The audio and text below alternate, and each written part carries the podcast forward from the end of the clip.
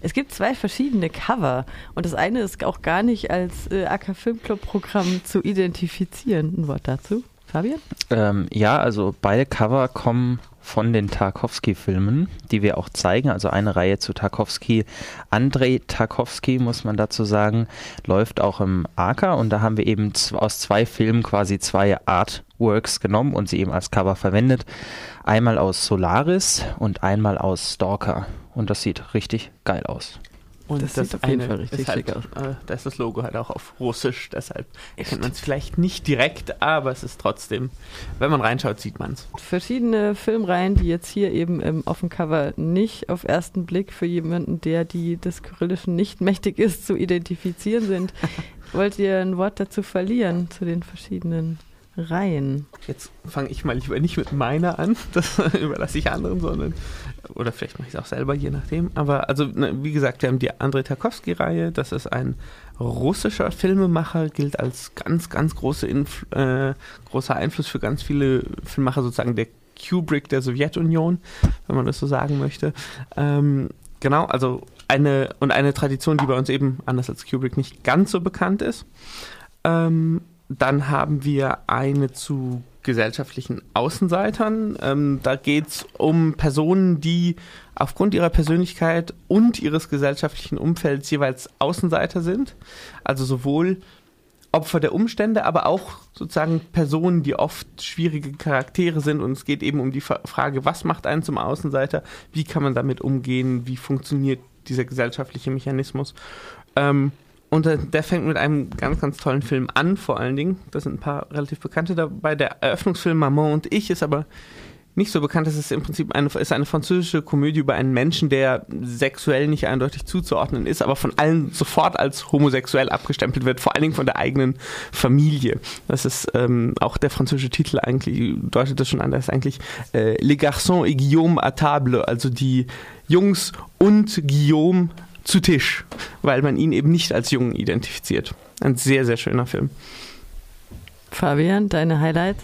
Mein Highlight ist eine Reihe, die Sebastian auch noch nicht genannt hat, The Greek Weird Wave. Also ich stehe ja gern auf Weird Sachen und Weird Waves finde ich noch schöner. Ja, und da werden aktuelle griechische Filme gezeigt, die sich so im Umfeld der Euro-Krise, nenne ich das mal, äh, etabliert haben und die so grundsätzlich die sehr gebrochene griechische Gesellschaft darstellen. Aber das nicht einfach nur inhaltlich als irgendein Sozialdrama, sondern auch in der Form gebrochen. Das heißt, die Figuren sind alle total im Arsch, wenn ich das so sagen darf. Und entsprechend fühlen sich die Filme auch an. Also die Leute rennen da masturbierend rum, denen geht's entweder nicht gut, dann geht's ihnen zu gut.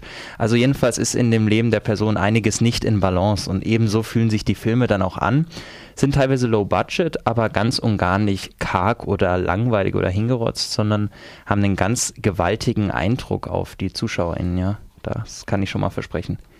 Es gibt auch eine Party und eine Abschiedswoche, ja. weil im Umzug, genau, es stehen einige Veränderungen an. Vielleicht sagen wir das auch noch kurz mal an dieser Stelle.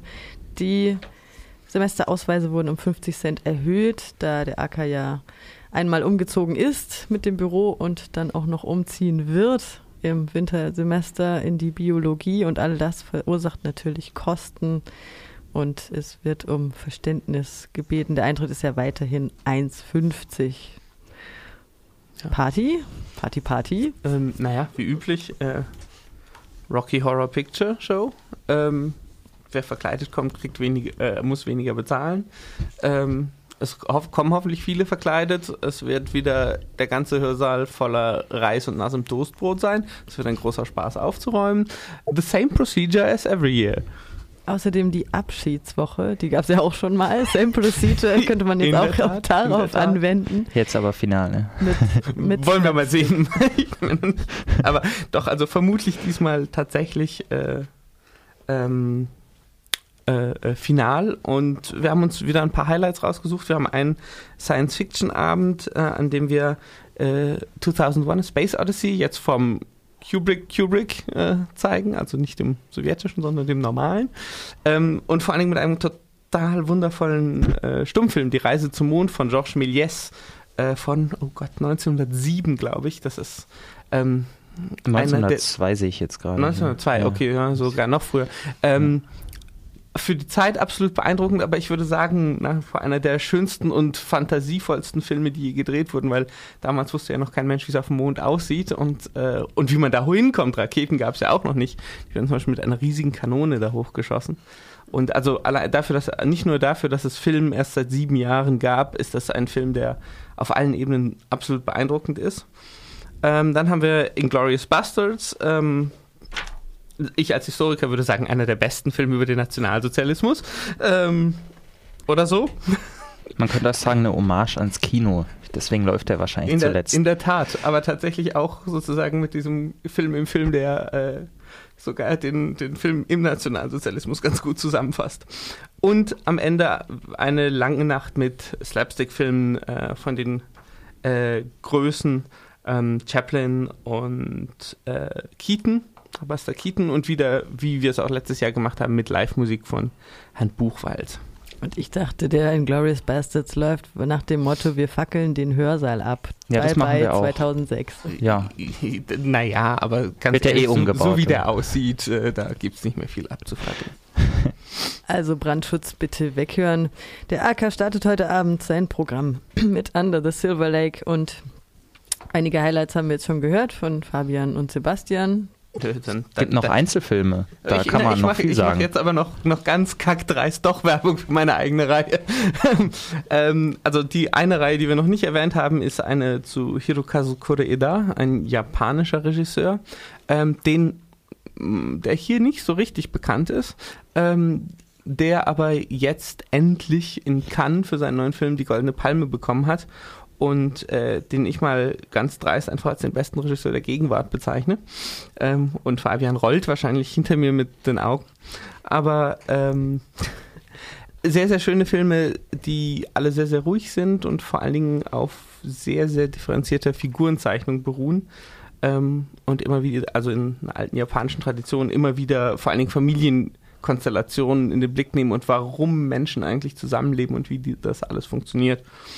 Ähm, sehr, sehr toll. Und da ist eben auch der Kann-Gewinner dabei, gleich am Donnerstag.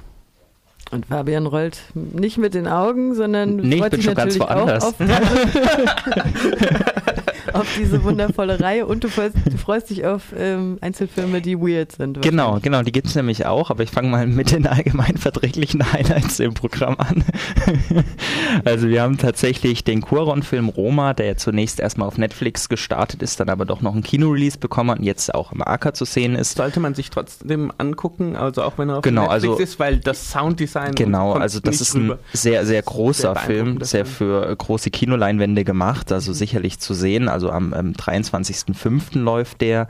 Dann natürlich heute Abend den von mir eingereichten Under the Silver Lake, der ist natürlich schon breit vorgemerkt und wahrscheinlich spüren die Leute, da kommt ein echtes Mainstream-Highlight auf sie zu. äh, nein, absolut. Äh, mhm. The Favorite, der neue Lantimos-Film, das ist schön. Von Lantimos haben wir tatsächlich zwei Filme drin. Einmal Alpen, der eben in dieser Creek Weird Wave-Reihe läuft und andererseits The Favorite, der aktuelle, etwas Mainstream-kompatibler Film für Lantimos-Verhältnisse. Aber auch nur Aber für Lantimos-Verhältnisse. Genau, es ist trotzdem sehr skurriler, schöner Spaß in sehr, sehr tollen Bildern. A Beautiful Day, der neue Lynn Ramsey-Film läuft auch. Das ist, denke ich, auch auf jeden Fall ein Blick wert. Jetzt zu den weirden Filmen. Ähm, einmal läuft da Ava, handelt von einem Mädchen, das bald erblinden wird und so ihren letzten Sommer verbringt und das aber nicht in irgendeiner Kammer mit irgendwelchen Murmeln, sondern mit Männern und Sex. Ähm, dann Mann beißt Hund, das ist jetzt auch ein Film, auf den ich mich sehr freue. Das ist quasi so ein semi-dokumentarischer, also fake-dokumentarischer müsste man sagen, Serienkiller-Film. So ein Typ läuft durch die Stadt, redet über Architektur und wie es so in seinem Leben geht und erschießt währenddessen Menschen und berichtet darüber ganz sachlich. Und das ist ein sehr irritierender Film aus Belgien, 92 ja. ist der. Genau, und ist auf jeden Fall mal ein ähm, cinematisches Experiment, das ich sehr empfehlen kann und hätte nie gedacht, dass der nochmal irgendwann auf die Leinwand schafft, aber ich sage immer, der AK es möglich. Genau. Der AK macht es auch möglich für Leute mit kleinem Geldbeutel. 1,50 kostet immer noch der Eintritt. Der Semesterausweis jetzt 50 Cent mehr, eben 3,50 müssten das dann sein. Genau, alles das an der Abendkasse. Heute Abend geht's los um 20 Uhr mit Under the Silver Lake und dann morgen Rafiki und das ganze Programm gibt es wunderschön gedruckt, äh, mit tollem Cover, mit zwei verschiedenen Covern, um genau zu sein. Zum Beispiel hier im Radio oder am Hörsaal. oder im Netz unter ak-filmclub.de.